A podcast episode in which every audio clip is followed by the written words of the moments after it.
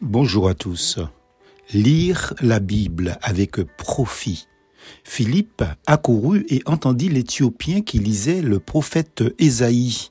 Il lui dit, Comprends-tu ce que tu lis? Acte 8, verset 30. Si la lecture de la Bible et la communion avec votre Seigneur vous apporte beaucoup de joie, remerciez Dieu pour cela et profitez-en chaque jour à nouveau, car tous ne sont pas à ce stade. Dimanche dernier, lors d'un repas fraternel dans notre église d'Ajoupa, nous nous amusions avec le jeu biblique appelé Ictus, que beaucoup d'entre nous connaissent bien. C'est la version biblique du trivial poursuite profane. Ce jeu est cruel, car il mettra sans zigzag au su et au vu de tous, soit votre grande culture biblique, ou exposera toute votre carence dans ce domaine. D'ailleurs, personne ne se bousculait pour jouer dans les groupes, même si certains ou certaines soufflaient, mais des mauvaises réponses. Je fus surpris du propos d'une jeune sœur qui pourtant lit sa Bible quotidiennement. Elle a dit ceci, je cite, Maintenant, il me faut lire ma Bible d'une autre manière. Je déduis qu'elle pense la lire maintenant avec profit. Dorénavant donc, dis-je. Combien il est important de lire la parole pour que Dieu puisse vous parler? Pourtant, peut-être négligez-vous cette lecture parce que d'une manière ou d'une autre, elle ne vous semble pas assez attrayante. Ce manque d'intérêt pour la lecture de la Bible peut avoir plusieurs raisons qu'il faut examiner pour ce qui vous concerne. Premièrement, pour lire la Bible, il faut prendre le temps de la méditer. En raison de l'évolution très rapide de notre époque, nombreuses tâches, loisirs et surtout d'Internet, il peut facilement arriver que nous n'ayons presque plus de temps pour la parole de Dieu. Les moments programmés à heure fixe aident à trouver la paix intérieure et extérieure pour lire la Bible. Deuxièmement, le péché non confessé dont vous ne vous êtes pas purifié assombrit peut-être votre communion avec Dieu.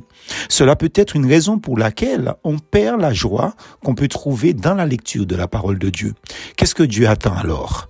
Que vous lui confessiez vos péchés afin de redécouvrir la joie de la parole de Dieu dans une communion sans nuage. Troisième chose, vous avez peut-être appris dès l'enfance que la lecture de la Bible est très importante. Très bien. Mais si vous lisez la Bible que pour calmer votre conscience, ne vous étonnez pas si cela ne vous procure aucune joie réelle.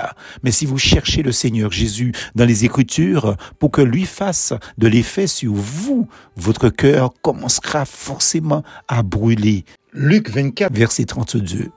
Quatrièmement, lisez-vous beaucoup dans votre Bible pour mieux connaître les interconnexions?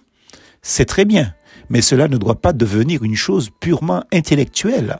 Elle doit atteindre votre cœur. L'attitude du cœur est décisive. Êtes-vous prêt ou prête à faire ce que vous avez compris, c'est-à-dire mettre en pratique la parole? Cinquièmement, il y a des passages de la Bible que vous connaissez probablement bien, en soi, c'est une très bonne chose. Mais le danger alors, c'est de survoler les passages bibliques sans les laisser vous parler vraiment. En revanche, si vous lisez attentivement ces versets, ils reprennent vie pour vous. En outre, vous avez besoin de mémoriser la parole de Dieu, de Pierre 1, verset 12 à 15. Enfin, sixièmement, peut-être vous trouvez-vous à un carrefour de votre vie et vous réalisez que vous devez chercher une réponse dans la Bible. C'est justement la bonne adresse la parole de Dieu. On peut prendre chaque verset et l'interpréter comme une réponse possible à notre question. Mais parfois, Dieu veut commencer par vous montrer autre chose avant de répondre à vos questions. Il faut être ouvert à cela aussi et pouvoir lui dire, ce que je ne vois pas, montre-le-moi, Seigneur. Job 34, verset 32. En conclusion, ces mini-points n'ont rien de complet. Et peut-être certains trouveront d'autres raisons pour lesquelles ils ont perdu la joie de lire la parole de Dieu, la Bible. Qu'ils demandent alors à Dieu de les aider et le prendre au mot quand il dit « Éprouvez-moi » dit l'Éternel des armées, si je ne vous ouvre pas les écluses des cieux et ne verse pas sur vous la bénédiction jusqu'à ce qu'il n'ait plus assez de place. Malachie 3, verset 10. Mais encore, il y a une chose qui est sûre. Ainsi en est-il, dit Dieu, de ma parole, qui sort de ma bouche et ne retourne point à moi sans effet, sans avoir exécuté ma volonté et accompli mes desseins. Ésaïe 55, verset 11. Plus force en Jésus.